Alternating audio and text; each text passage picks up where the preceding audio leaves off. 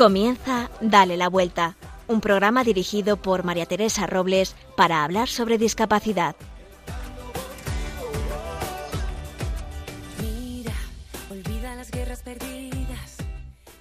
Antes de empezar el programa, quiero compartir con vosotros una reflexión. Me contaba mi amiga Carmen Solís que ella no creía en la inclusión de las personas con discapacidad. La verdad es que al, oírlo me quedé asombrada. Ahora todo el mundo habla de inclusión. Ella siguió el argumento diciendo que la inclusión supone incluir a alguien en un sitio donde no está. Por ejemplo, incluir a alguien en un grupo de WhatsApp porque no está en el grupo de WhatsApp. Incluir a alguien en una conversación es porque no participa de ella. ¿Cuánta razón tiene mi amiga? Incluir a las personas con discapacidad en la sociedad quiere decir que no están en ella y que las estamos incorporando. Y las personas con discapacidad forman parte de la sociedad en todos los niveles y no hay que incorporarlas. No hay, hay, lo que hay que hacer es normalizar la discapacidad. No es un acto de caridad. No tenemos que incluirlos ni aceptarlos. Tienen ese derecho adquirido por sí mismos. Pero es verdad que queda mucho camino por recorrer hasta llegar a la normalización, Todavía en muchos ámbitos de la vida cultural, educativa y laboral no existen medios para que se facilite el acceso a formar parte activa de la sociedad. Yo te propongo una cosa, darle la vuelta a la forma de ver la discapacidad, que a partir de hoy, cada vez que hables de inclusión, pienses en normalización y que hagamos, cada uno de nosotros, en nuestro alrededor, todo lo posible para que esto sea una realidad.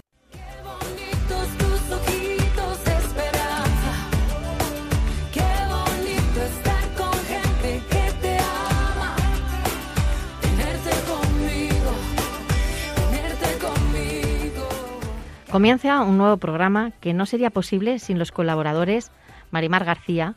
En la lupa hablaremos con Irma Páez Camino de la discapacidad en la Iglesia. Virginia Morquecho y Carlos Barragán nos traerán las noticias más actuales. Nos pondremos en los zapatos de Sara y Miguel, padres de 11 hijos, esperan el 12, y, y tienen dos de ellos con autismo.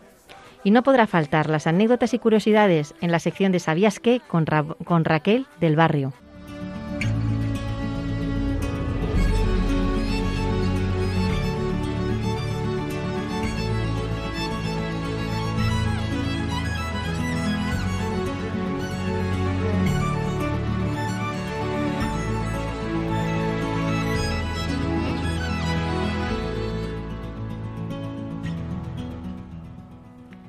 Buenos días, Irma.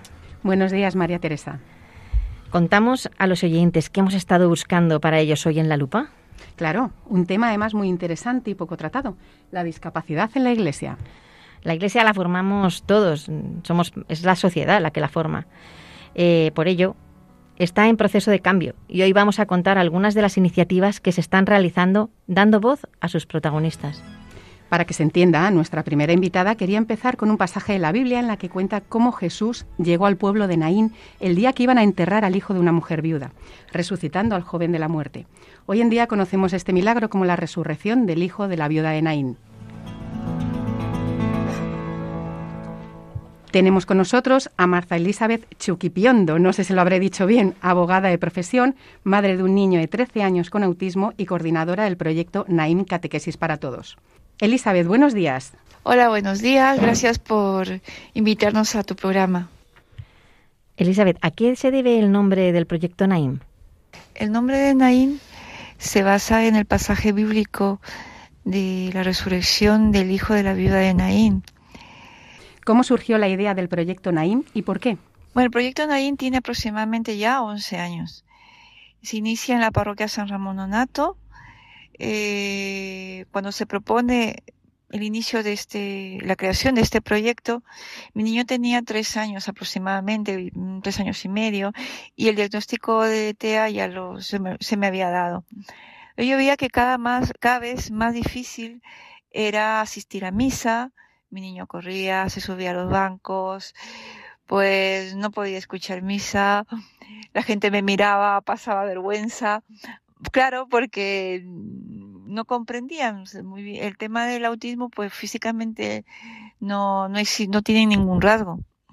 Pero claro, me, me, sentía incomprendida porque decía como yo soy católica, eh, yo quiero que mi hijo pueda, pueda acceder a los sacramentos. Y bueno, hablando con otros padres también del colegio, estaban en la misma situación. Prácticamente eh, no había ningún tipo de acceso a personas como mi hijo.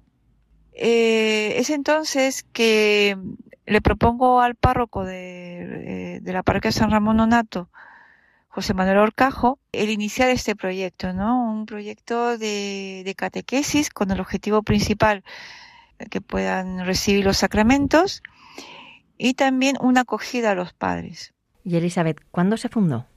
Bueno, se fundó hace aproximadamente unos 10 años, con lo que comenzó con solamente la parroquia San Ramón Nonato, pues se ha extendido a varias parroquias, por mencionar algunas, la de San Alberto Magno, Santa Catalina de Siena, San, San Félix de Villaverde. Entonces estamos eh, actualmente en siete parroquias en Madrid. Y la previsión es que podamos extendernos más. Eh, nos están llamando de otras parroquias para que podamos implementar el, proyecto. También visitamos parroquias y visitamos las parroquias y contamos lo que hacemos y si están interesados, pues lo implementamos. Eh, también es, estamos eh, en contacto con algunos colegios de educación especial que queremos también trabajar con ellos. Bueno, el proyecto está creciendo cada vez más, ¿no? ¿Qué es lo que le gustaría conseguir con este proyecto? Bueno, este proyecto está formado por muchos voluntarios, muchas personas que aman al Señor, muchas personas que aman a estos niños y que a través de este proyecto se han podido acercar más a Jesús, han sentido más al Señor a través de la inocencia y la vulnerabilidad de estos niños. Lo que queremos nosotros eh, a través de este proyecto es que los padres se sientan acogidos por la iglesia y que los niños puedan recibir los sacramentos.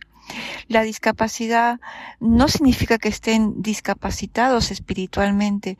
Lo que nosotros queremos es que estos niños puedan participar en todas las actividades de la iglesia. El tema de la inclusión en la iglesia es fundamental.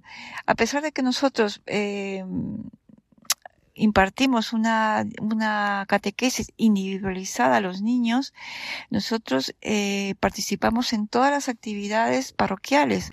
Muchísimas gracias, Elizabeth, por acercarnos a este proyecto tan bonito que para muchos es desconocido.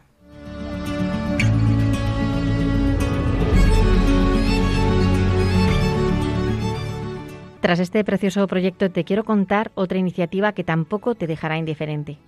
Para ello te voy a presentar a Isabel Cano, que trabaja con personas con discapacidad intelectual desde joven y actualmente está en la subcomisión de personas con discapacidad de la Comisión de Evangelización de la Conferencia Episcopal y en la Mesa de Discapacidad de la Diócesis de Madrid.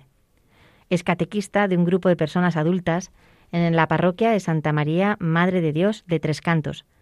Pero vamos a dejar que ella misma nos lo cuente.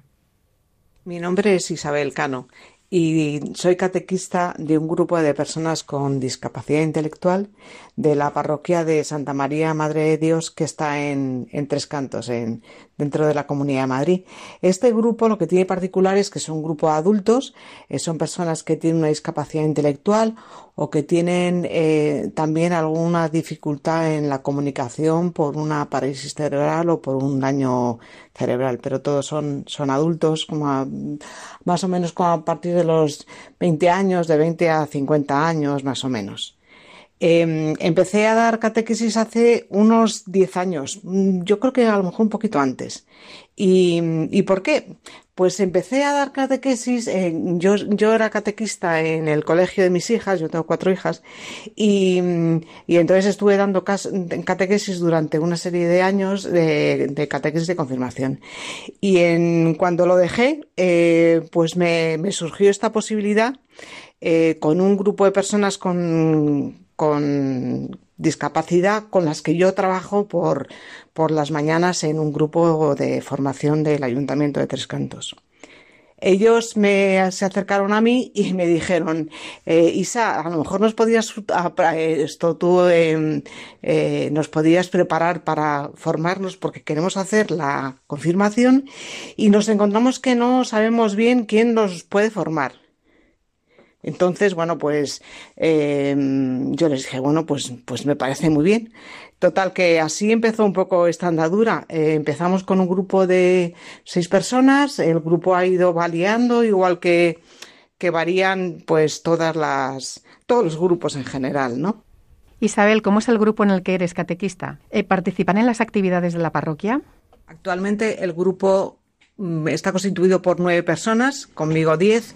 Eh, somos dos catequistas, las dos nos llamamos Isa. Yo soy Isacano y mi compañera se llama Isaeras. Y realmente, bueno, decimos que somos catequistas, pero pero es, es, un grupo muy dinámico, muy dinámico, es un grupo de compartir la fe, es un grupo de aprender, es, mm, es compartir, es sentirse como, bueno, pues como uno más dentro de la parroquia. Cuando a ellos les digo, em, vosotros qué queréis, qué queréis, qué queréis eh, ser en la iglesia, qué queréis aportar en la iglesia, y dice, bueno, en general todos dicen, pues nos gustaría ser uno más ni más ni menos, sino uno más que podamos estar, que podemos participar. El grupo, el grupo nuestro es un grupo inclusivo. Quiero decir que dentro de la parroquia está está mm, constituye la está constituyendo la, la, pastoral juvenil igual que otros grupos no entonces participamos en, en las convivencias organizamos las misas de los domingos que nos corresponden es decir que, que participamos en todo aquello que se que se organiza desde la parroquia. Es decir que estamos incluidos dentro de un, un grupo más pero luego tenemos pues nuestra formación particular porque es una formación adaptada a los ritmos del grupo y el ritmo de en general de las personas que tienen algún tipo de discapacidad intelectual o dificultades de, de comunicación es que el ritmo es un poquito más lento. Necesitamos además unos materiales adecuados, eh, a materiales que en principio no los no existen en el mercado, nos los estamos eh, eh, nos los estamos escribiendo nosotros mismos, ¿no? No son niños, la formación no es como la que se hace a un niño, son adultos, son personas que han vivido muchos años, una serie de años, y que no son niños, tienen una, una profundidad pues con la que le corresponde, la que responde a su edad, ¿no? ¿Qué te aporta a ti el grupo? Dar catequesis a este grupo me pone los pies en, en la realidad porque son personas que, que tienen ya de por sí pues unas vidas pues muchas veces complicadas y, y que aún así mm, bueno pues que llevan la vida llevan la vida como con por delante y, y con, con ánimo. Eh, tienen todas sus dificultades, pero pero tienen, tienen un, por lo menos las personas que participan en el grupo, tienen una capacidad de, de, conectar con las cosas de Dios que a mí me enseña muchísimo. Yo creo que Isa, mi compañera, diría lo mismo, es decir, que nos sentimos como, como que todos los días decimos, caramba, que hemos aprendido un montón, ¿no? Y, y, realmente, bueno, pues esto se suele decir bastante a menudo, pero es que es verdad, es que siempre tienes sensación de que en el grupo aprendes tú más que lo que, lo que das. Escuchar a Isa emociona, ¿verdad? Pues no te pierdas la presentación de los que forman este maravilloso grupo, empezando por Laura, que tiene una claridad de ideas que, bueno, ya me gustarían a mí. Ahora estoy con Perico. Estamos en la parroquia ahora mismo, en la sala donde nos reunimos habitualmente, que es la biblioteca, una sala estupenda donde cabemos muy bien. Hay dos personas que tienen silla de ruedas y, cabemos sin, sin, ningún problema. Entonces, eh, estamos ahora mismo con Laura, con Dani, con José Luis y con Perico. Y vamos a empezar a hacer unas preguntitas a cada uno para que las podáis conocer eh, a cada una de las personas de, del grupo. Vamos a empezar con Laura. Laura, Cuéntanos, ¿cómo entraste en el grupo de la catequesis? Porque tenía ilusiones en hacer la confirmación y por eso me decidí a entrar en el grupo. Ajá. Oye, ¿y qué te aporta este grupo? Tener, tener y estar muy cerca, cerca de Dios y practicar misericordia. Ah, sí, ¿qué es la misericordia para ti, Laura? Eh, hace, o sea, para mí hace el, el bien a todas las personas. Ajá, es verdad. Oye, ¿y qué crees que aportas tú al grupo? Puedo, dar- puedo decir y dar mis ideas, mi punto de vista, en algunos temas relacionados con Dios. Vale. Eh, Laura, ¿y cómo explicarías a alguien de fuera que es necesario un grupo como este en la parroquia? Porque yo creo que tiene que todas las personas, perdón, todas las parroquias tienen, debe- tienen que tener personas con discapacidad en la parroquia. Es importante para mí, Sí, ¿y por qué? para que no se, para que no se, Para que no se les pase nada. no les, Eso lo has escrito, ¿no? O sea, ¿tú crees que las personas con discapacidad aportan a la, par- a la parroquia algo que no aportan los demás? una visión más, más bonita, creo yo. Más bonita. Sí, Pues nada, Laura, muchísimas gracias. Perico forma parte de este grupo. Mirar lo que nos quiere decir. Ahora estoy con Perico. Hola, Perico. Perico, cuéntanos cuántos años tienes. 43. Oye, ¿y cuánto tiempo llevas con nosotros? Dos años. Bueno, Perico lo que ha hecho, eh, ha escrito un montón de cosas que os quiere contar. Como, como hay veces que es difícil eh, eh, entenderle, sobre todo en la radio que no le veis, pues os lo voy a leer yo. Perico dice que entró eh, en este grupo por necesidad de entender lo que estaba viviendo espiritualmente. Ahí él estaba viviendo algo, unas experiencias que no entendía, porque no tenía mucha fe. Dios, por casualidad, en uno de sus viajes con el centro dato, que es el centro en, en donde él ha estado, o donde está, es un viaje al pueblo de Lourdes, algo le pasó y desde entonces dice que siente algo más. Entonces, para él, este grupo es un espacio donde hablar de Dios en este tiempo en el que le hace falta. ¿Lo estoy diciendo bien, Pe- Perico? Vale. Eh, eh, él, eh, Perico tiene mucho sentido del humor y dice que él aporta al grupo pues cosas curiosas, curiosas reflexiones, dice. La verdad es que nos hace pensar mucho. El otro día nos hizo pensar, nos planteó una pregunta que eh, era algo así como si estamos convencidos de que Dios nos conoce o no nos conoce. Total, que nos hizo pensar mucho. Para terminar, él lo que dice es que mm, todos tenemos derecho a tener un espacio donde desarrollar y alimentar la fe y además compartir cuestiones religiosas. Todos tenemos derecho, ¿no? O sea que, bueno, esta es la aportación de Perico. José Luis nos cuenta cómo empezó el grupo y lo que personalmente le aporta a él y a los demás. Ahora estamos con José Luis. Oye, José Luis, cuéntanos cómo empezó este grupo. Pues este grupo comenzó con el motivo de hacer la confirmación y entonces eh, estaba de paro con Luis María y yo te lo planteé a, a- yo se lo planteé a Isabel Cano. Ajá, ¿Y qué, o sea, ¿y qué problemas tenías tú para hacer la confirmación? Porque no tenías un grupo aquí, ¿no? No tenía un grupo, mm, ¿cómo se suele decir?, eh, único para hacerla. Ya, ya, un, un grupo un poco adecuado, ¿no? Un poco adecuado, sí. Ya, muy bien. Oye, ¿cuántos años llevas en el grupo? Eh, diez.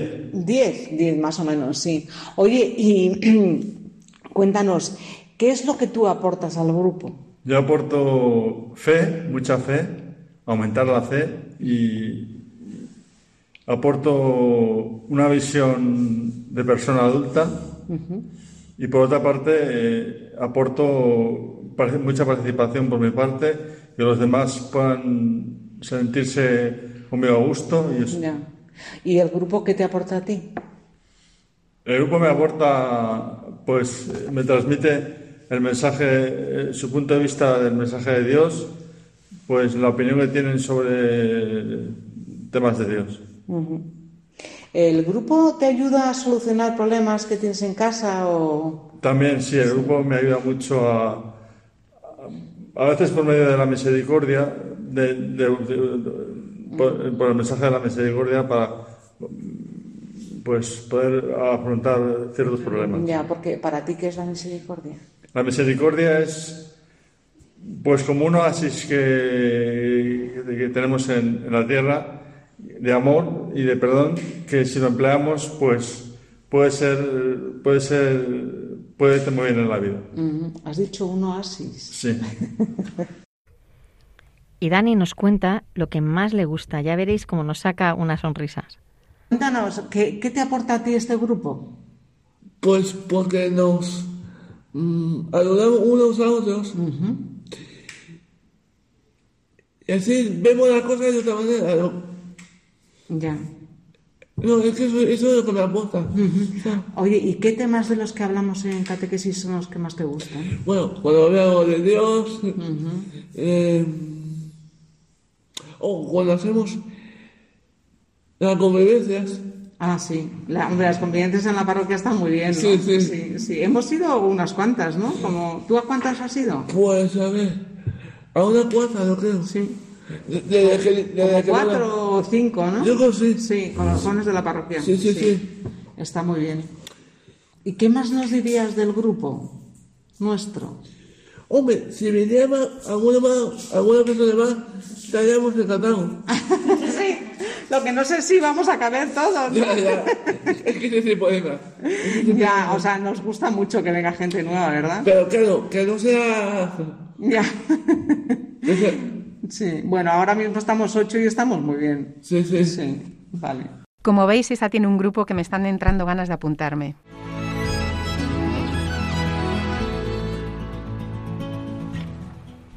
Bueno, hemos estado viendo iniciativas de niños, iniciativas con adultos y ahora nos faltan con adolescentes. Pero mira qué suerte tenemos hoy que tenemos con nosotros a Carlos e Ignacio Buerba, dos hermanos que participan en la parroquia de Santa Soledad Torres Acosta. Hola Carlos, hola Ignacio.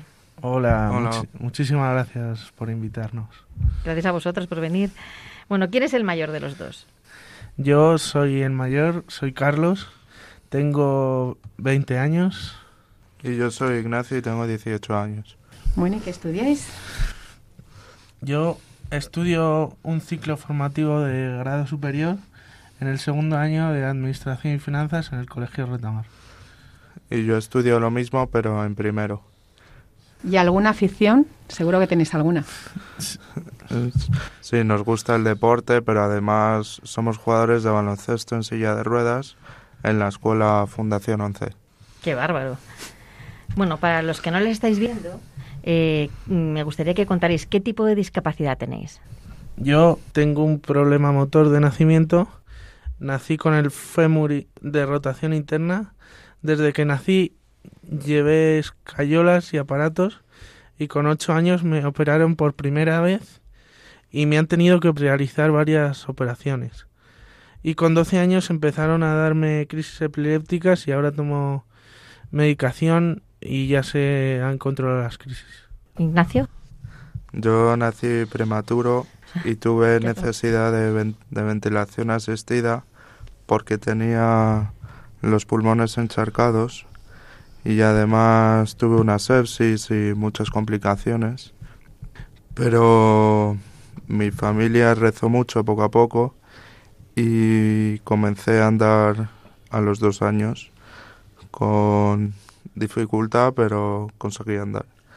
También tengo una paraplegia espástica y camino con dificultad y desde que nací hago fisioterapia y, y me han hecho varias operaciones, en concreto siete, por mi problema de movilidad, pero bueno, ahora camino con muletas o voy en silla de ruedas si las distancias son largas. Sois unos grandes luchadores. ¿Cómo fue ir al grupo de la parroquia? ¿Qué pensabais? ¿Qué esperabais encontrar allí? Nosotros empezamos a ir al grupo de la parroquia porque un día en misa el sacerdote don Jesús comentó que iban a empezar el grupo de universitarios en la parroquia. Decidimos informarnos y le pasamos nuestro número de teléfono a don Jesús. Me dijo que se lo iba a pasar a, a un joven de los que lleva más tiempo. Me sorprendió porque yo al principio pensé que me iba a, a escribir pues al día siguiente, etcétera. Y a la media hora el chico ya nos estaba escribiendo. Eh, este chico se llama Emilio y siempre le estaremos muy agradecidos. ¿Qué es para vosotros? ¿En qué os están ayudando cuando vais allí a la parroquia? Para mí el grupo de jóvenes es como mi segunda familia.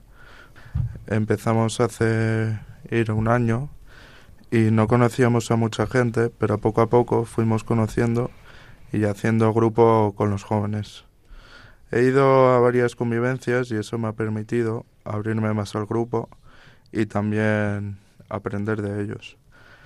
Hace poco fui a un campamento de verano a Bodepiélagos en Santander. Al principio no, no sabía si podía ir por el tema de la silla de ruedas, pero me animó don Jesús, que es el sacerdote, y varios más del grupo me animaron a ir. Y me ayudaron en todo lo que necesitaba. El primer día estuvimos en la casa, que eran dos pisos, y arriba estaban las camas y entre cuatro personas nos bajaron a mi hermano y a mí las camas. Nos hicieron ese favor porque yo no puedo subir escaleras y eso también es de agradecer al grupo. Y también hubo un momento en la convivencia que se fueron a hacer una caminata y varios del grupos se quedaron conmigo y con mi hermano porque no podía andar. Otro momento en el que me siento muy agradecido fue cuando había un plan de hacer canoas y bajar el río Sella. Yo por tema de, de movilidad y, y, la espalda pues no, no podía hacerlo y me quedé con el sacerdote, don Jesús, y tres más e hicimos una excursión aparte. Y al final nos reencontramos con el resto del grupo en el santuario de Covadonga. Bueno, la verdad es que eh, se hace uno la idea del cariño que, que, aportáis y el cariño que recibís, porque creo que esto debe ser mutuo. Creo que tenéis una, que le escribisteis una carta a una amiga y, y ella os contestó, ¿no? No sé si quisierais leer un trocito de esa carta para que todos los oyentes se dieran, se den cuenta de, de lo que estáis aportando también vosotros. Sí, le escribimos una carta porque se fue a un retiro y a la, al día siguiente o a, o a los dos días de volver me escribió este mensaje. Ignacio, he leído alguna de las cartas que me quedaban y qué ilusión me ha hecho la tuya. Eres perdón por la palabra cojonudo. Suerte la mía el haberte conocido. Qué bueno es Dios que me pone regalos como lo eres tú en, vida. Has sido y eres un ejemplo para mí, un ejemplo de superación constante. Te quiero un montón, no cambies nunca. Hay muchas almas que te necesitan, muchas almas que tienen sed de Él, y el jefe a través de ti se servirá, como ya lo ha hecho. Bueno, yo es que me emociono, o sea, no es la primera vez que lo oigo, pero fijaros que es, mi voz es que es de emoción total. Eh, gracias por leerlo, porque la carta les, les, he pedido yo que la leyeran. Eh, es una carta personal y que no pensaban sacarla a la luz, pero creo que es muy significativa para poder entender qué se aporta, qué se aporta desde la discapacidad, no solamente lo que ellos reciben, sino también lo que aportan. Gracias por venir al estudio a contarnos, Carlos Ignacio, eh, vuestro, vuestra experiencia de vida. Nos gustaría tanto, tanto que me gustaría ficharos para, para una sección de jóvenes. Así que, ¿qué os parece? Nos parece. Encantados. Muy bien, así sí. me gusta. Así los oyentes jóvenes. Si queréis, Sí. si queréis volver a escuchar la lupa hoy, ya sabéis que podéis oírla en los podcasts que están en Dale la Vuelta, el programa de Dale la Vuelta de, la página web de radiomaria.es. También podéis meteros en Instagram, Dale la Vuelta Radio, y allí pondremos resúmenes de todo lo que hemos escuchado.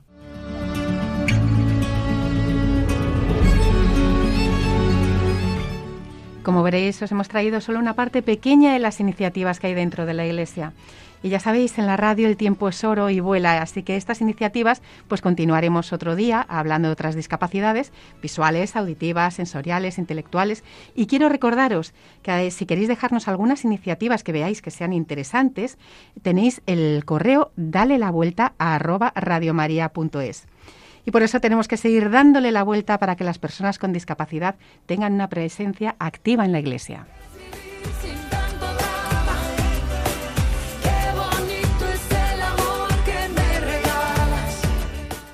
Y con Virginia Morquecho y Carlos Barragán tenemos un poquito de actualidad.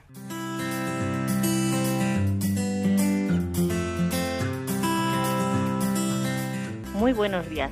Os invitamos a coger papel y boli porque las informaciones que vamos a dar a continuación pueden ser de vuestro interés. Comenzamos con una noticia de actualidad. Down España ha recibido el premio de oro a la mejor campaña de publicidad de una ONG por el anuncio Que nada nos separe. La campaña que se lanzó por el Día Mundial del Síndrome de Down ha sido galardonada en los premios Eficacia 2021.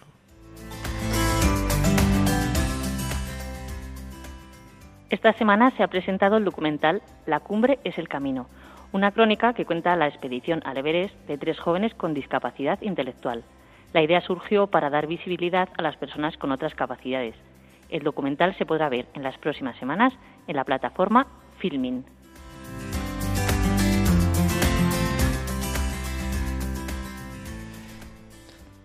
También os contamos que en Bilbao los acompañantes de las personas con discapacidad intelectual podrán usar el servicio de autobús urbano de forma gratuita. Esta medida ya existe en alguna otra ciudad española. Si quieres informarte de las distintas ayudas de transporte para personas con discapacidad, en la página de Discanet podrás encontrar un índice.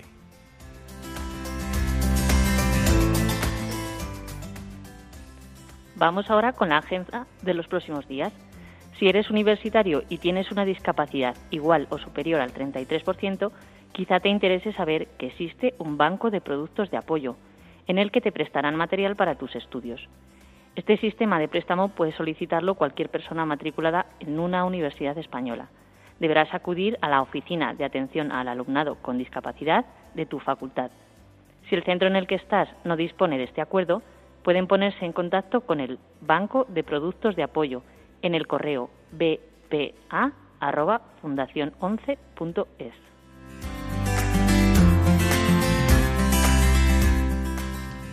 Mañana es el último día para apuntarse al curso de ayuda en el proceso de envejecimiento en personas con discapacidad.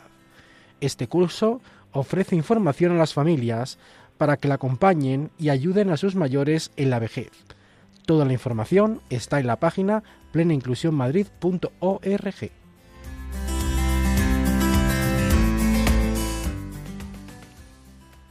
Y para los oyentes interesados en el derecho de la discapacidad, los días 24, 25 y 26 de noviembre se celebra en Granada el tercer Congreso Nacional. Se podrá asistir de forma presencial o a distancia. También está dirigido a cargos públicos, estudiantes de Derecho o miembros del Poder Judicial, entre otros. Si quieres más información, puedes encontrarla en su página de Facebook. En estos días de otoño, seguro que os apetece ir al teatro. Si os gustan los musicales, la obra Blancanieves ofrece un espectáculo familiar y cuenta con actores con y sin discapacidad, en el Teatro Rialto de Madrid hasta el 11 de diciembre. Por cierto, Virginia, Creo que para terminar tienes una propuesta que va a sorprender a los oyentes. Pues sí, Carlos.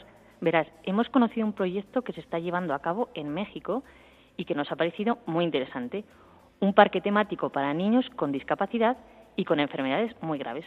Todavía está en construcción, pero promete ofrecer una diversión inclusiva y accesible para todas las familias. Me dirás que nos pilla un poco lejos, pero mm, soñar es gratis. Así es, nunca hay que perder la ilusión.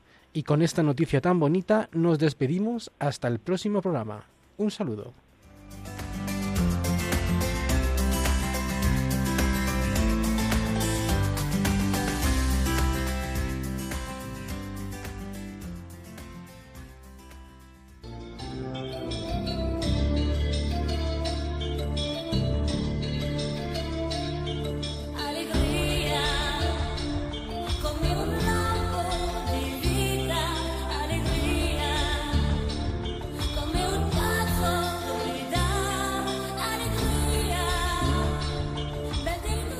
Y aquí estamos en Ponte en mis zapatos. Esta sección nos trae hoy a Miguel Cuesta y Sara Sánchez Prieto. ¿Cómo estáis? Muy bien, gracias Teresa. Bueno, tenemos la suerte de tener eh, a este matrimonio eh, que lleva ya 15 años casados y, que tienen, están esperando su doceavo, ¿no? Eso es. bueno, quería contaros que, que Miguel y Sara tienen dos hijos muy especiales que tienen autismo. Eh, estos dos hijos, eh, Tomás y Nicolás, eh, son un, poco la, guinda del pastel de toda del tesoro que tienen en su casa. Contarme un poco quién fue primero, Tomás o Nicolás, y qué, lugar hacen.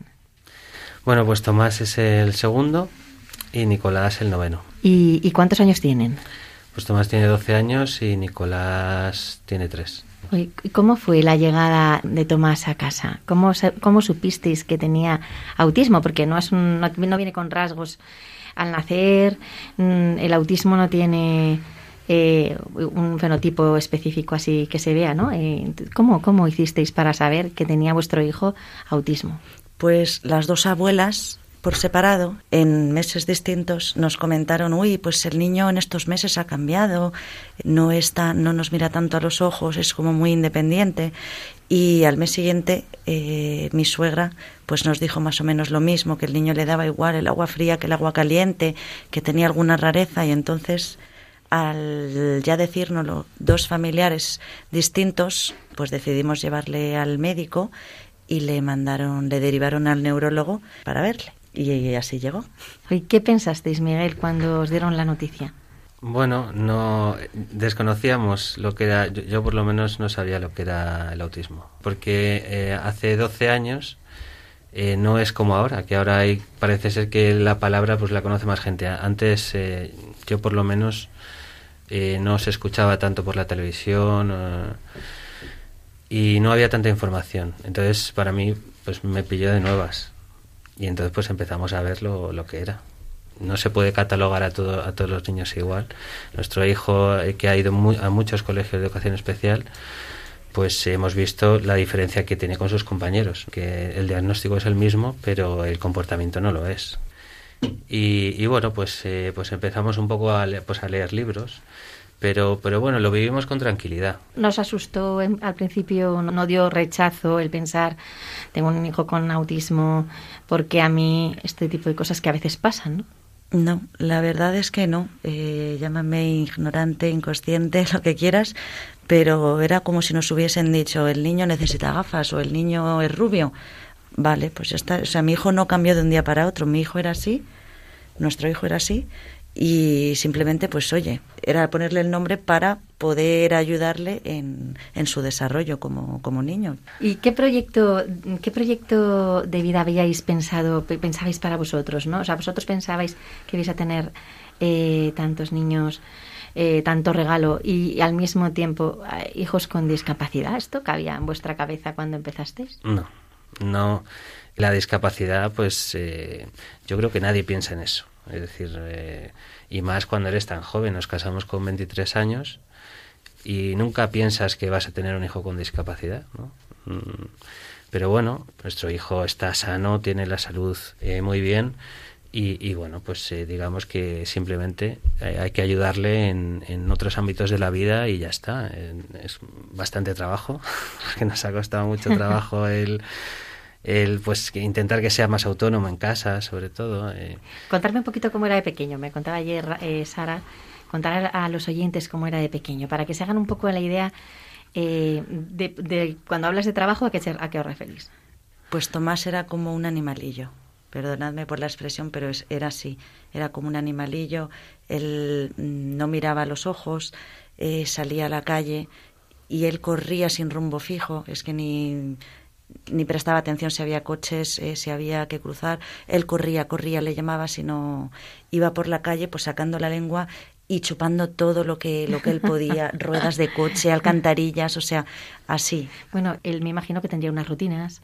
Eh, seguiríais un, un, ritmo con él, ¿no? De, aprendizaje, de, de, darle la vuelta eh, a ese niño, ¿no? A, a, volver a que sea un niño eh, más que, como dices tú, más que un animalillo, que, que ya sé a qué te refieres. Sacar todo su potencial Todo el potencial que tenía, ¿no?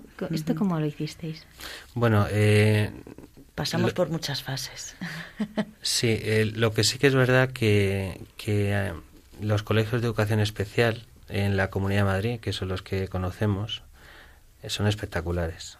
O sea, eh, el niño empezó a ir al Príncipe de Asturias, de Aranjuez. La, la, calidad humana que hay allí es impresionante. El ver, pues a lo mejor ciento y pico niños con discapacidades totalmente distintas y un amor que tienen los profesores hacia ellos, bueno, eh, increíble ahí realmente es donde empiezas a conocer pues a otros padres, otras diferentes realidades, ¿no? Que enriquecen mucho. Eh, muchísimo. Y esos profesores eh, también han hecho que nuestro hijo eh, crezca muchísimo. O sea, en este tema la Comunidad de Madrid lo hace muy bien, muy bien, porque invierte el dinero para que a estos niños no les falte de nada. ¿Por qué de repente os fuisteis a Francia? Llevábamos unos años ya sintiendo la llamada de ir a otro país a vivir como familia cristiana en zonas pues que se ha perdido un poco la familia, donde ya las familias están desestructuradas, donde se ha perdido la fe. Hoy, eh, cuando, cuando ya volvíais, eh, ya había nacido eh, nuestro segundo protagonista, que es Nicolás. Todavía no sabíais que Nicolás también tenía autismo. No, porque era un bebé, todavía tenía 11 meses cuando volvimos. ¿Y cuándo os disteis cuenta? Pues unos pues meses después. Unos meses, sí, unos meses después. Cumplió los 12 y empezó a recordarnos mucho a Tomás en su comportamiento, en su forma de ser. Igual, igual. Y entonces nos comenzó a recordar, eh, obviamente no clavado, cada niño es distinto, y entonces por eso nos pusimos en marcha para mm. con los médicos para que le valorasen. ¿Qué pensasteis? O sea, yo ya tengo un hijo, tengo un montón de hijos, estoy siendo súper generoso, tengo un hijo con autismo, ahora me viene otro, ¿qué pensaste? Bueno, es que en principio eh, eh, le esperábamos ya, eh, porque eh, porque los médicos le esperabais? Le esperábamos, sí. porque los médicos nos dijeron que teníamos un 20% de posibilidades de tener otro hijo con autismo. Y, teníamos 10 hijos, con lo cual un 20% son dos. bueno, podía no haber pasado, ¿no? Pero, pero bueno, sí que sí, sí, o sea, éramos conscientes de, que nos podían venir más hijos más hijos con, autismo y, nada, pues en el momento que le llevamos al neurólogo, a la psiquiatra, a la psicóloga y nos dijeron, mm, eh, ¿estás preparado para lo que te voy a decir? Y le dije, yo ya sé lo que tengo en mi casa, quiero decir, eh, ya tengo uno mayor, eh, sé cómo, o sea, es que sé cómo son, quiero decir, eh, y, eh, y, nada, pues nosotros encantados de, ayudar a Nicolás igual. Es cierto que, o sea, aunque tengan cosas iguales, son muy distintos, no tiene nada que ver. Tomás es muy seco, Nicolás es muy cariñoso, o sea, no, no tiene nada que ver en...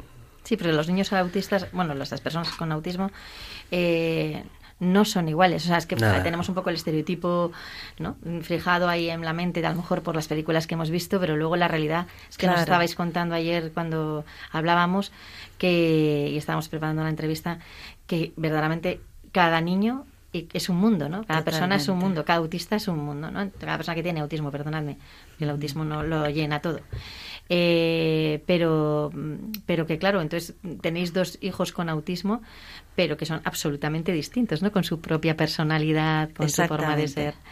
Mm, a mí me gustó mucho eh, una frase que dijiste tú ayer, ¿no? De cuando, cuando os dijeron que decías tú que le esperabais. Eh, no sé si te acuerdas. Bueno, nosotros dábamos por hecho que, dábamos por hecho, entiéndeme, mm, pensaba que, bueno, ya que teníamos muchos hijos, que en algún momento llegaría el segundo y siempre hemos pensado, pues oye, que no podía, que para nosotros era un regalo, que no podía haber caído en una mejor, familia, no porque nosotros seamos nadie, ¿no? Sino pues porque ya teníamos la experiencia de, del hermano, pues mm, bendito sea Dios que ya tenemos todas las herramientas y sabemos desde el minuto uno cómo hay que proceder. Claro, fenomenal, eso es, verdad. Desde luego no hay mejor familia. Bueno. y, luego eh, también eh, cuando os hablaba, os pregunté ¿Qué, es para, ¿Qué son para vosotros? ¿Qué aportan vuestros hijos a la familia? Y ya vamos terminando. Mm. Eh, Tomás y Nicolás, dices. Sí. Yo siempre he pensado que, perdonadme, a lo mejor si puedo ofender, pero que estos niños, como para la sociedad, son el desecho, ¿no? Lo que nadie, lo que nadie quiere, nadie quiere tener un hijo con esas dificultades, con, ¿no? Y entonces, eh, yo te comentaba ayer que yo desde muy pequeñita siempre he tenido el corazón como predispuesto a estos niños. ¿Vosotros pensáis que, eh, que aportan algo extraordinario con relación al resto de vuestros hijos, porque también el resto de vuestros hijos aporta a cada uno lo suyo. Por supuesto. Pero ellos creéis que aportan como un extra. Sí, sí. Nos hacen salir a los demás de pues de, nuestra comodidad a nosotros, porque hay que levantarse más veces para atender a, esos hijos como a sus hermanos, que también les, les enseñan, primero, eh, la diversidad, y eh, segundo el cuidado a, una persona que, lo necesita y sus hermanos también son estupendos ¿eh? los que cuidan eh, tanto tanto al que cuidan como los que cuidan todos son son niños estupendos y, cómo cómo ven los vuestros hijos a, a Tomás y a Nicolás como Tomás y Nicolás. Quiero decir, son Tomás y Nicolás. O sea, no es un nombre, no es autismo, no. Son Tomás y Nicolás. Tomás es así, tiene su carácter un poco de viejo gruñón. Luego está Nicolás, pues que es un, todo el día la sonrisa de oreja a oreja. Y, un hermano más. Punto y final. No. Qué gozada, qué gozada poder escucharos.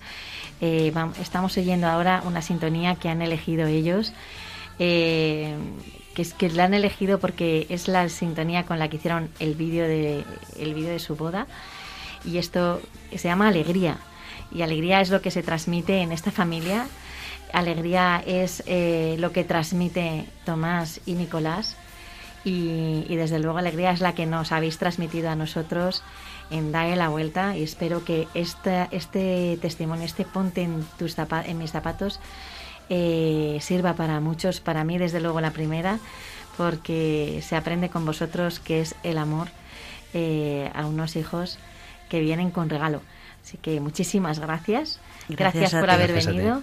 Y, y, aquí os dejo un trocito de la música para que la escuchéis. Muchísimas gracias, Sara. Eh, muchísimas gracias, Miguel Cuesta, Sara Sánchez Prieto, por haber venido y por haber estado con nosotros este ratito. Aquí os dejo la música para que la escuchéis.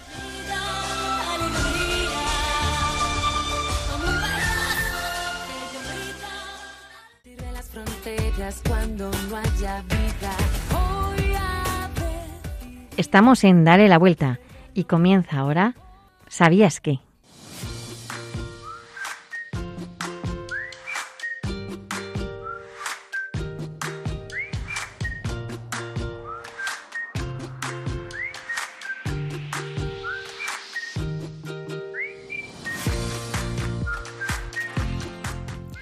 Buenos días, María Teresa. Buenos días, queridos y queridas oyentes. Hoy traigo un tema muy interesante que creo que puede resultar muy útil para aquellos que no lo conozcan todavía. ¿Sabías que existe una guía para la acogida eclesial de la Diócesis de Madrid que tiene por título La persona con discapacidad y su lugar en la Iglesia?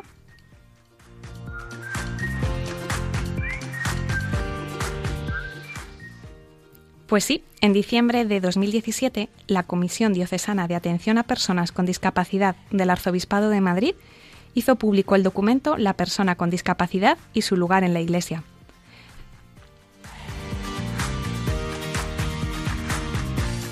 Se enviaron ejemplares de esta guía a los templos de la diócesis con el deseo de que las comunidades cristianas fueran ámbitos gozosos de acogida, inclusión y hospitalidad.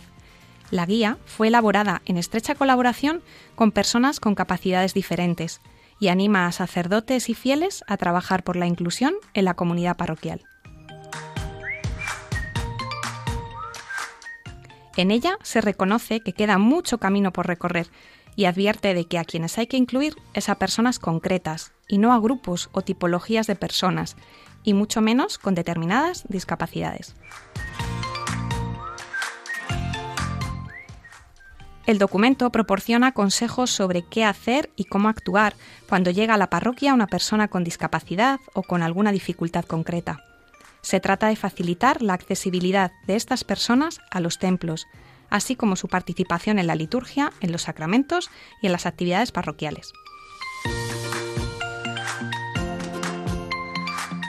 Esta guía nace con la vocación y la ilusión de que la inclusión y participación de la persona con discapacidad en la Iglesia sea algún día una realidad. Y en ella podemos encontrar una serie de pistas y consejos necesarios para alcanzar la inclusión.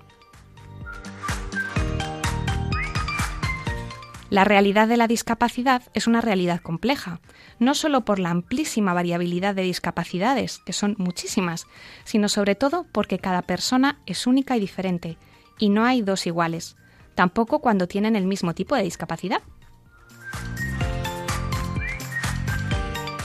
Entre los objetivos de esta guía están, por un lado, facilitar la accesibilidad de las personas con discapacidad a los templos y a la participación de la liturgia, sacramentos y actividades parroquiales, por otro, favorecer la formación de todos los agentes de pastoral sobre las personas con discapacidad, procurando pautas para un adecuado conocimiento y acercamiento a ellas. Y por último, y no menos importante, también perseguir un cambio de mirada. Pasar de la concepción que considera a la persona con discapacidad como mero sujeto de evangelización a considerarla como agente de la misma.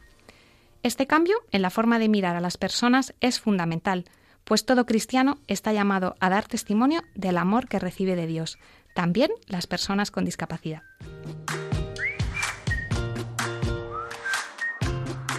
Y hasta aquí nuestra sección de hoy. Seguiremos hablando de esta guía y de sus recomendaciones en próximos programas. Hoy solo queríamos presentártela por si no la conocías. Y esto es todo. Si quieres que hablemos, eso sí, sobre algún tema en particular en próximas ediciones de Sabías qué, puedes escribirnos un correo electrónico a dale la vuelta arroba radiomaria.es. Hasta el próximo programa. Adiós.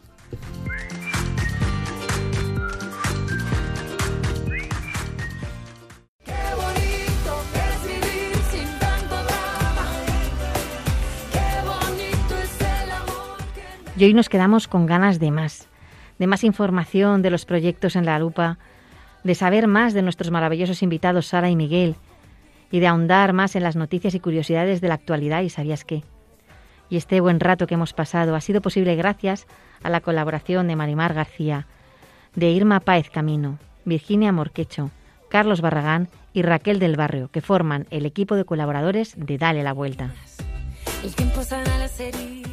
Os espero en 15 días, el 22 de noviembre a las 11 de la mañana.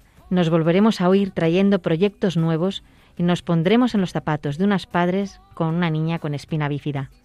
Y en esta quincena, dale la vuelta a la discapacidad y logra que en tu entorno la discapacidad sea una parte más de la vida.